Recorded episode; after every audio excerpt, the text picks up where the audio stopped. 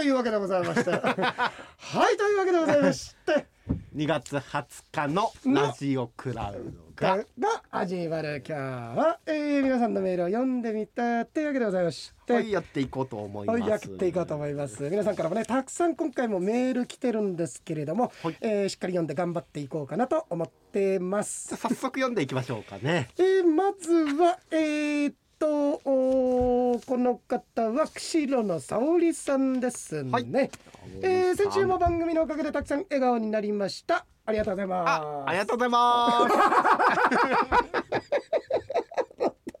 うっすい番組うっすい腹立つあ腹立ついやそういや俺のこれは勝手な、俺のそれはあのいこいこじっていうか俺のダメないいセールスポイントではダメなとこなんだけどメール産業内に1回でも話題を脱線させなければ俺自分で負けだと思うぐらいほう。出るところがあるから、えもう今のなんかもうもうあ気持ち悪い。気持ち悪い。さあいろはた先の話の途中で鬼とも仲良くというピースフルな話になりましたが本当なんかね平和的なねお話でしたね。あー、ありがとうございます。さあ私の母親も節分の豆まきの時鬼は外というのは鬼がかわいそうという理由で言いませんっていう。面白い。ね優しいね。え、優しい沙織さん。服はうち待ってこれ誰をディスってるんですか。わかんない。わかんない何何かどういうことなんかさ。なんか向こうの方でも会話されてさ、なんか同じ局内だとかさ、他局とかのさ、誰かをさ、イメージしてると違う、違う そうこっちの中で、イメージでやってる。はい。えー、あでね、はい。やっぱりラジオクラウド大いに笑わせていただきましたと、リスナーさんの誕生日占いが楽しかったって、ねえ、すごかったですね。それぞれね。面白かった、俺。いや面白かった。いややっぱ一番面白かったの枝太郎兄さんの後に今取っとかないでくれたあの やすさんか誰かだよね最後ね。でイケポンさんとノアちゃんの件は涙が出るほどございましたと。イケポンさんどうぞお体気をつけてください。ノアちゃん負けないでっていうね。そうなあ今ここにもあるけどさ、えイケポンがびっくりするほど、えーっと激太りで、はい。ノアちゃんがびっくりするほどお貧乏生活っていうこんなネグレクトですよこれ。これ虐待ですよ。お父さんびっくりするほど激太りしててあの小学校5年生の娘がびっくりするほど貧乏生活。これ自走案件ですよこれはっきり言って。占いじゃなくて。占いじゃないよ。占いじゃないよえー、でうーんと面白い。で私の誕生日が人生で最も12月28だよね、人生で最も満たされないであったせいで一瞬気まずい雰囲気にさせてしまい申し訳なかったです。しかもお二人ともたくさんのフォローしてくださりすいません。村上さんからは安西先生の名言諦めたらそこで試合終了です。を彷彿とさせる言葉をいただきましたと。陽平さんからも渇望することが力になるとの励ましをいただきましたのでこの1年飢えた感じでガツガツいきたいと思いますと。で陽平さんのその言葉で思い出したのが4年前に釧路で開催された大規模な文化事業でのことですと、はいエンジン01っていうのかな？という映画監督とか俳優作家作曲家グラフィックデザイナーやジャーナリストなど各界の著名人の方々によるわすごい贅沢なイベントなんだね。公演が釧路公立大学等で行われたと。はい。でその中の一つ漫画家の東村明子さんこの「クラゲ姫」だったっけ？とかあのええあのあとあのなんだっけ？あれなんだっけ？俺バントにも漫画借りて読んですっごい良かったの。あのこの人の、えっと、半世紀を書いた漫画なんだっけ？あのあれ？なんだっけ？か書き半生を書いたですよね。え？半生を書いた作そう品。俺なんつったの？半世紀を書いた。五十年。半世を書いた半世紀、はい。半世そうまだ50にもなってないと思うちょっとちょっと待って。ねはいで指もうさ携帯開けるのもさ、え大変なんだよ。なんかいやちょっと待ってね。えーっ、とね東村明子のねすごい良かったんだけど。志村。クラゲ姫はなんか見見たことありますけど。ドラマとかもねなったしねのねレナとか出てたやつだよ、うん。あれなんだっけ？えっとあカクカクシカジカここれめちゃめちゃいいよ。はい。これ番頭にね面白いって言われて、借りてすごい良かったんだけど。ですごいねそんな方が来てんだもんね、え東村明子さんの講演を拝聴したのですがその中でおっしゃっていたことが印象的だったと。簡単にまとめると、最近はツイッターなどで誰もが簡単に自分の作品を出せるようになった。でもあまり小出しにするのはもったいないとためにためた鬱屈した精神から大きな作品が生まれる。鬱屈したというとマイナスのイメージがあるかもしれないが溜め込んだドロドロしたものを作品に消化させることができるという内容でした。洋平さんの言葉と相通ずるものがあるなと考えたして。いやだから本当にこれは俺の本当にそう思ってんの。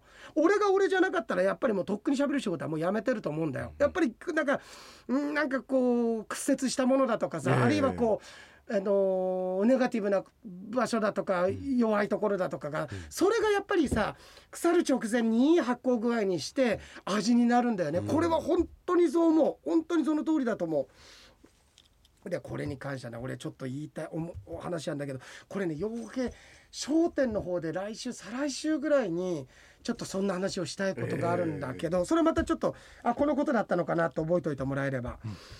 でところでたとえ人工的な日取りであってもそれを含めて私の運命の日だったんですね。夕方5時過ぎに生まれたそうですと。ちなみに年末に生まれたので母は年末年始は入院しておりお酒の大好きだった父は大晦日に同僚の先生方を自宅に招いて大宴会とえ生まれたばかりの私の名前を酔った先生方があれこれ考えてくれたそうですと。その一覧にはいちごちゃんという名前があったそうです。何これもうなんか源氏名じゃんこれ。何がどうなっていちごなんでしょう。絶対酔ったノリでつけたなと苦笑いしてしまいます。そうですね。きっとお酒進んでね名前なんだとかっつってね。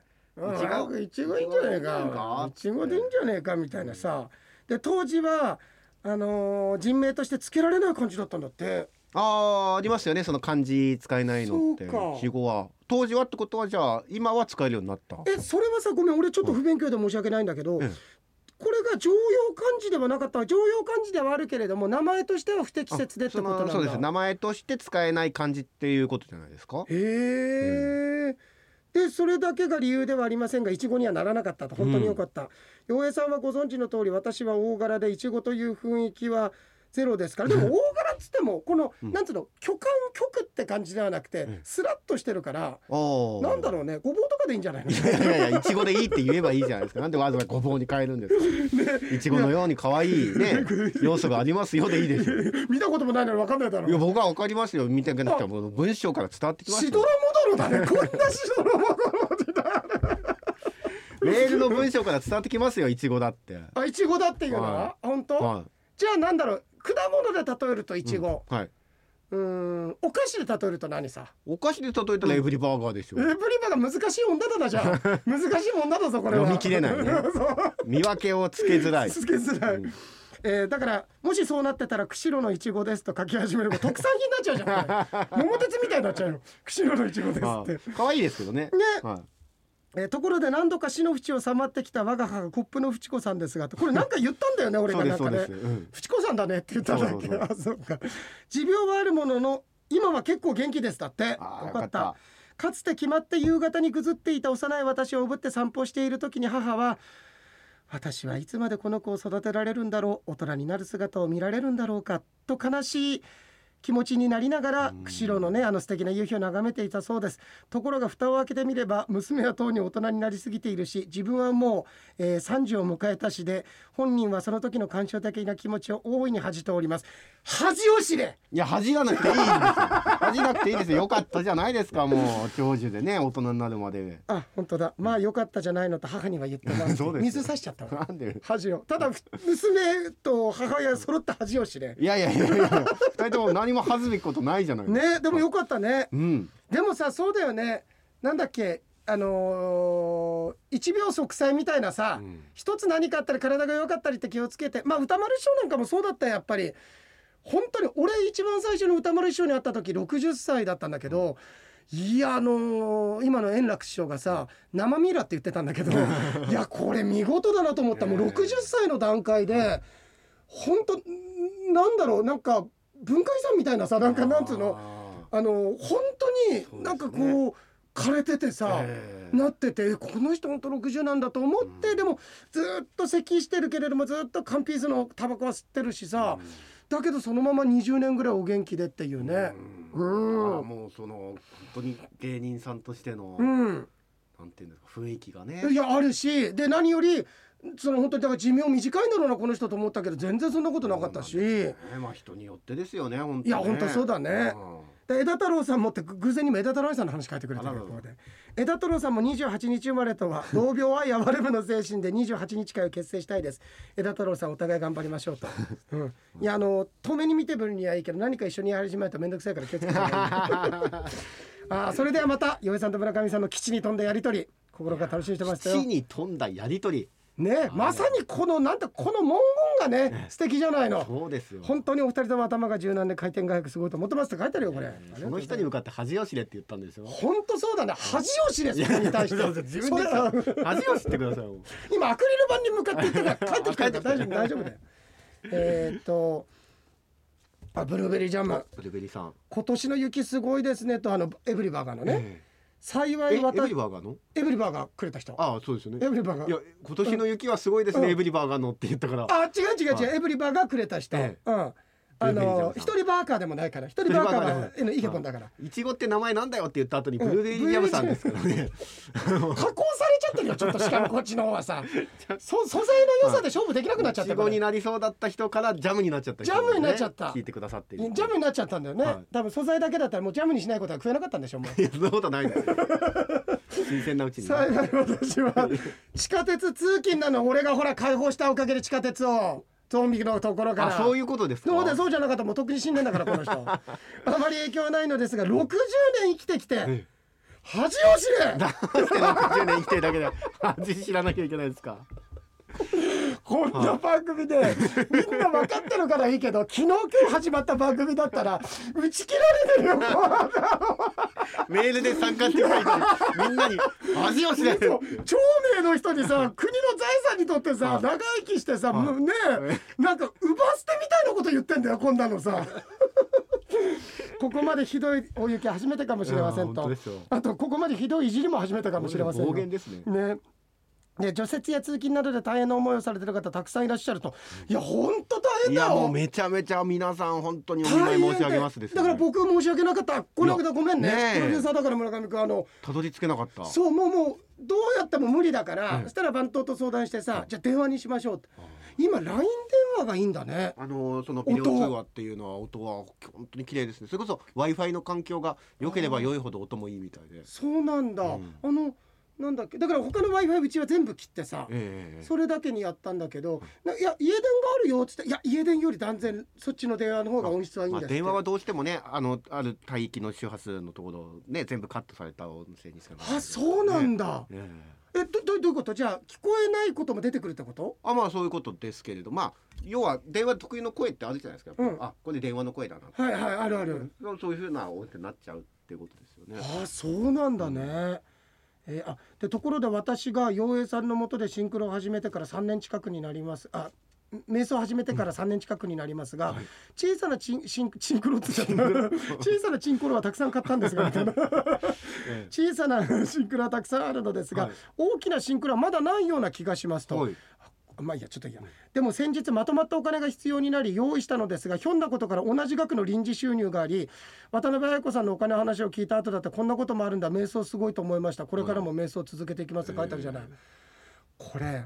この間知り合いからも連絡来て「洋平さん」っつって「いやーありがとう」っつっていや瞑想してたりシンクロでね。本当余分にはもらえないかもしれないけどなんか調子よかったらなんか本当にお金困った時に。あのーどうしようってなった時に意外となんかそれに見合ったこと例えばお金じゃなかったとしてもその問題が解決するとかそういういいシンクロが起きたりするよってのは言っててでその人は瞑想実践者なんだよ。ありがとうございますって。でそ願望リストにちょっとペン貸して。はいあのこれを欲しいって書いてたの。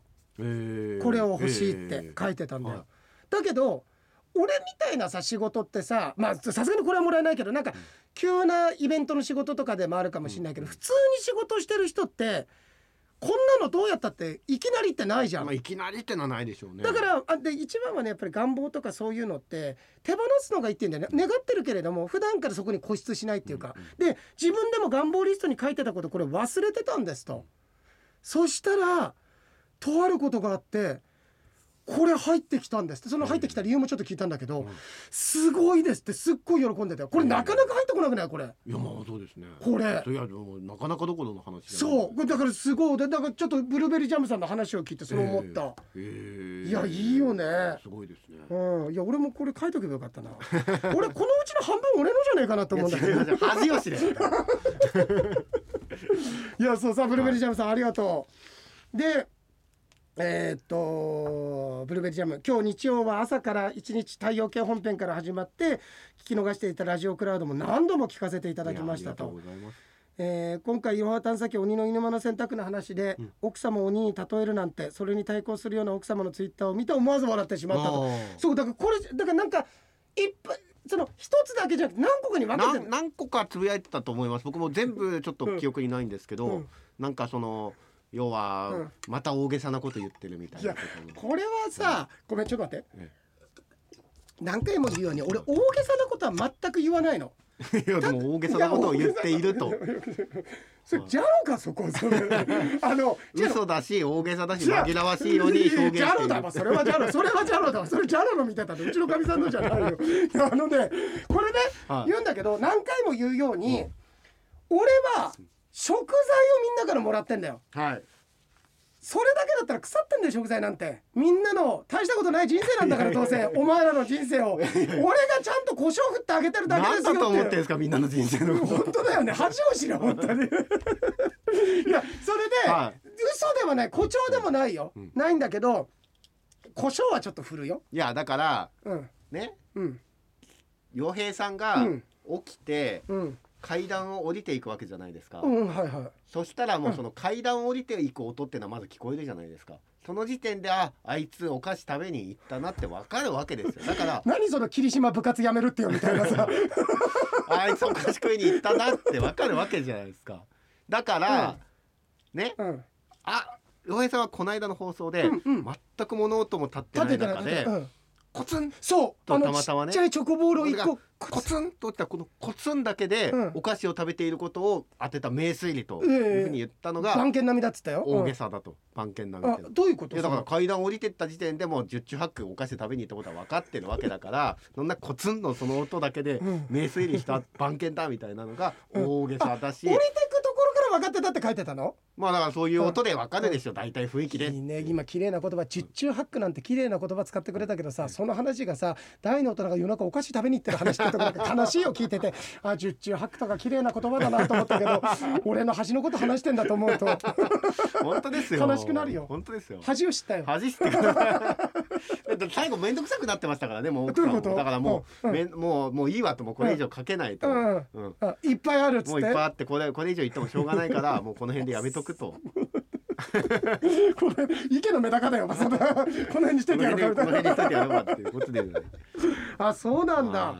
えーそれぞれの言い分があるのですねと、ん。でラジオクラウドの誕生日占いとても楽しかった。マイナスな占いに対してのお二人のフォローにえ？お二人のフォローになっているんだかなっていないんだかわからないようなものがとても面白く外は大雪で大変なのに私のは家の中でぬくぬくとのんびり楽しませていただいたって嬉しい。あありりがとうございます。こちらこそ本当にありがとうございますあーかおるさん。かおりさん。桃鉄懐かしいと。あ子供たちが小学生の頃大晦日の恒例行事だったって。私は台所で仕事をしつつ、母ちゃんの番だよと呼ばれたら参加してました。なんかいい絵だね。どこの家庭でも思い出すようななんかそうだね。なんかいいね、も全部敵レースだったんだよカオルさん。そんなことないですあのあのゲームは。そんなことないでしょうよ。本当に。敵レースだった。今さ甘いものとこそこそ食べて見つかった時の予想想像したら小学生みたいだなと笑ってましたと。で私は昨年から甘いお菓子買わなくなりましたと。うん。なぜかわからないのですが味が濃いめのケーキも食べられなくなったんだって、えーお酒以外の飲み物もコーヒーか白湯だけ、というシンプルな生活。最近ハマってるおやつはボストンベークのガーリックラスクですと。えー 枝太郎兄さんに鑑定を提案した時の様子、村上さん本当に上手で本人が用意してると思いました。洋平さんの鑑定結果で新しいバイトが見つかるのかそれとも本業に宣言できる専念できるのか今後の活躍に期待します。誕生日占いそれぞれ当たってて面白かったです。本当にでもさあの腹立つ本当そんな感じだよ。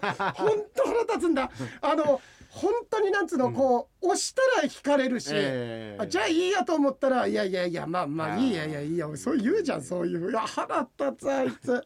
いや本当に。あで イケポンからね、はい。イケポンイケポンすごいのさ。ありがとうございます。ね。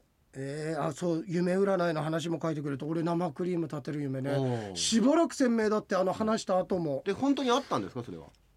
何が？本当にその夢占いに載ってたんですか？乗ってた乗ってる皆さん見て。だ夢生クリームのを夢って入れたら出てくるから。俺生クリーム作る夢って入れたら生クリームの夢ってのがずらって出てきてへ作る夢じゃなくて泡立てる夢、ーはい。で他には食べる夢とか、あのいちごそれこそいちごと一緒に食べる夢。本当にあったんですね。あるの。で俺は出会いがえいい人との出会いがえ予感させるよって言ってそんなチャンスをもらってるのにみんなを敵に回すような発言ばかりして申し訳ございませんでした。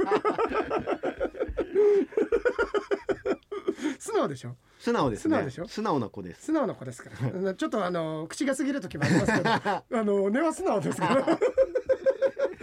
村上さんの犬語で喋る夢に洋平さんの犬のおまわりさんというツッコミがそうなんで、えー。あ村上さんの夢に対して洋平さんが抑えきれない欲望にぐっとこらえた非常に独創的な夢だねからの NG ワードはワンダフルでその奥に独創的も入ってたそう本来独創的もこんなの NG ワードなんですよ。えーっとえーっといっぱいまだ書いたんだけどね。あ 村上さんのこの間のツイートでツイートで、今作のハイライトとおっしゃっていたあの前回のえやつオープニングトークの最後の部分村上さんのロストジャッジメントでキムタクが犬語で喋るシーンなかったですかというふりにあったあったと乗っかかる洋平さんとの掛け合いの終わりの村上さんの「はい」の音とかに負けどういうこと？これどんな温度だったってことえいやだから、うん。その犬語でわーって言って、ちょいでもちょっと待ってね。よ。俺毎回分かんなくなるから、はい。どういうことなのって俺こうやって聞くじゃん、ええ。これ聞いてる人あれ本当にお前やってるのかと思われるので違う人やってんじゃないの？ってそうです。どうどういうこと？俺がはいあったあったっつってでだからああそれが俺が今日はワンワンワンみたいなんで今日待てよじゃないですワンワンワンようん今日待てよじゃないですか、うんみたいな、うんでそういうことです、っうんて言った後にうん僕が、うんまあちっちゃく「はい」っていうあ不毛であることを認めたってことだったんだねこのトークが。「はい」っていう大きく突っ込むでもなく何をするわけでも、認めるわけでもなくなるほど。はいっていう編集点を作ったってあそこなんだ。そのツイッター見てて、ええ。ハイライトは「はい」って言ってたからどういうことなんだろうっていうことだったんだけどね。で鬼の犬間の選択だったけど、えー先週は目の上の単行部今週は鬼の犬間と。お前疲れてるかと「あんに匂わせてあるじゃん。目に匂わせてるよ」え名に匂う。で、えー鬼の犬間の選択選ぶってやっぱり昔はよかった。13ヤードの方でお聞きしますよと。えー、といっぱいあそう。鬼の犬間に選択が正式なんですね。と、またまた勉強になりました。えー、あいいアップデートだったっつってるよ。キングボンビーの犬間のぶっ飛びカーあド。あありがとうございます。でもでもねこれもうエブリバーガーとチョコアンパンの区別もつかないようなやつですか。ら えーっとえーでいっぱいもこうやって書いてあったでしょあ恥を知れって言葉が自分的には前回のラジオクラウドのパワーワードだと思ってます。今週もちょっと生きてます今週も出てますねパワーワード。で。話は変わりまして、はい。カオルさんのメールのうんこちゃんって名前を、洋平さんのお孫さんにつけたらいいじゃないですかってお話自分も賛成ですとこれやられたんだよね。ああそうだ賛成ですよ僕も。いやこれ、うん。でそのお話に洋平さんの「やぶへびだね。やぶをつついてうんこ出ましたね」と で村上さんが「あられちゃんじゃないですか。やぶつついてうんこ出てきた」でちょっと自分の提案なんですが、はい。洋平さんがおっしゃってたあのー雲のようにふわふわとして周りにうまく溶け込んで青空を彩る雲のような子ってところまでいいと思うと、うん。ですよ。ただうんこちゃんはどうかと思うので、ええ雲のような人で雲の人と書いてクラウドっていう名前は。おおおしゃれなちょっとかっこいいね。うんこちゃんよりはいい。ただこれやっぱりね男の名前じゃんお姉ちゃんがうん。うんこちゃんで、うん。弟がクラウドで、うんで兄弟合わせてうんこクラウドみたいなさ。そこでつなげないでくださいよ。そこでつお母さんもだからうんこクラウドって言ったらさいやあの人今なんかみんなの前で食べるのかしらみたいなうんこクラウドでね。お姉ちゃんの時点でおかしいんだからもうそれは名前の付け方が。キラキラネームすぎますかなでもクラウドっていいね。いいんじゃないですかなん実際か雲の十座十座みたいで、うんいるかもいねると思いますよクラウドちゃん。クラウドちゃんね、はい。い、ると思う、うん。クラウドはすごくいいわ、ねクラウディアちゃんとかもね可愛い名前でいいるいるいる、いやだけどいいねこれね、黒雲の人ね。あじゃあ決まりですね。決まりです、はい。決まりです。誰かわかんないけど。クラウドだとちょっとキラキラすぎるんで、うん。雲の人と書いて、ううんん、とちゃんでいいんじゃないですか？うんとちゃんね。うんとちゃん。うんとちゃんそう。ねあでもなんかすごくうんとってさすごくよくねなんかうん。と頑張るみたいな。そうそうそうそう、だからうんとちゃんで、で、うん。妹ができたらうんこちゃんにして、うん。うん、とうんこちゃんっていう。踏ん張ってるだけだよそれお前。うんとうんこちゃんだお前踏ん張って出ちゃってんじゃねえかお前。脱粉兄弟って言われるいやどんなんですか。えートップバッターの旭川ああトップバッターやすさんだったんだ。そうです。最後誰だったんだっけ一番どうでもいいやつって言ったんですよ、洋平さんが。だから、あそうか。さんだった。あそうか。そこがお互い一致したんだよねいや、意見が。一致してないですよ。だから最後がだからあれじゃないですか？だから枝太郎兄さんの前にやっといてくれと思うパリメロかな？最後、米やりましたよね、でもね。ヨネやったヨネあヨネやって失敗したんだよそう、米が何にも出てこなかったの面白いのがねそうやすさんは前回の放送日が誕生日だったんだあ、そうですか。おめあ、そっか。であれ？そうそうそれを言ってたはずそうだ、そうだ。読ませていたそうだ、だいて言ってましたね。一週間遅れましたがやすさんお誕生日おめでとうございますってイケポンからやすありがとうにございます。えー、やすさんの運勢理由もないのに心が折れるを散々腐した後の村上さん。次にどうでもいい洋平さんね 洋平さん俺んところで調子に合わすんじゃないよ。やす傷ついたままだよあ俺もちょっと覚えてないけど聞いてみて先週遡って。で村上さん洋平さんは3月のいやそこ傷つくよってやつねあったね ね。そのやりとりね。あそう。洋平さんの運勢は旧世では発展運というお話に対して村上さんのそれよりもこの何月何日の方がよくあわ当たると言われてますという発言に、まあ、多くの疫学者に謝れ。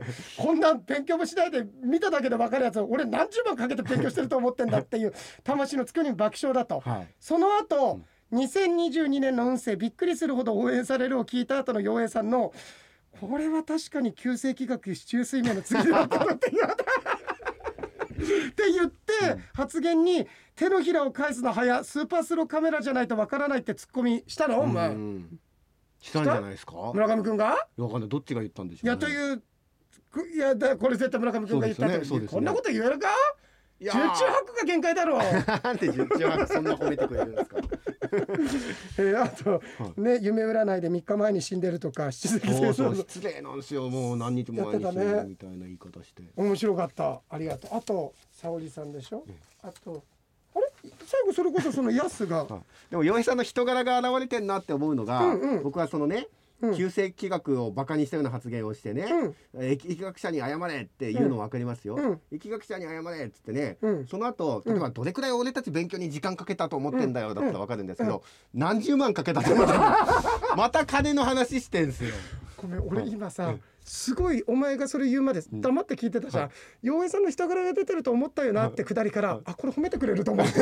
黙って黙ってあのあのまな板の上に乗ってたんだけど まさか裁かれると思わなかった。お前俺の数秒間返せ。こんなオチだったらお前いいよいいようるせえなこの野郎って言ってたのに。あ褒めてくれると思って。すごい受け入れ体制だったじゃん。ごめんなさい。これじゃあ褒めたバージョンに変えますからもう一回。でもやっぱり大木さんの人柄が現れてますよね、どこ？この旧世気学のところをバカにしてね、うん。であのーおいおいってね、うん。疫学者に謝れって言って、うん本当だったら気悪くしてもいいのに、うん。何十万かけたと思ってんだって、うん。やっぱり最後笑いに変えるところがやっぱり洋平さんそうやって気悪くしないっていうのうん。がすごいなって思いますよね。普通にまとめてくれちゃった もう一個来るかと思ってさもう一個来るかと思って自分で調味料も用意してたのに、あまな板にいました？いたよまだ。あじゃあじゃあ。もういいよ。もう一個腐して。そんなにあるの？それに傷つくよその文言じゃなくてまだあるんだっていう。在庫まだあるんですねってところに傷つくんだよね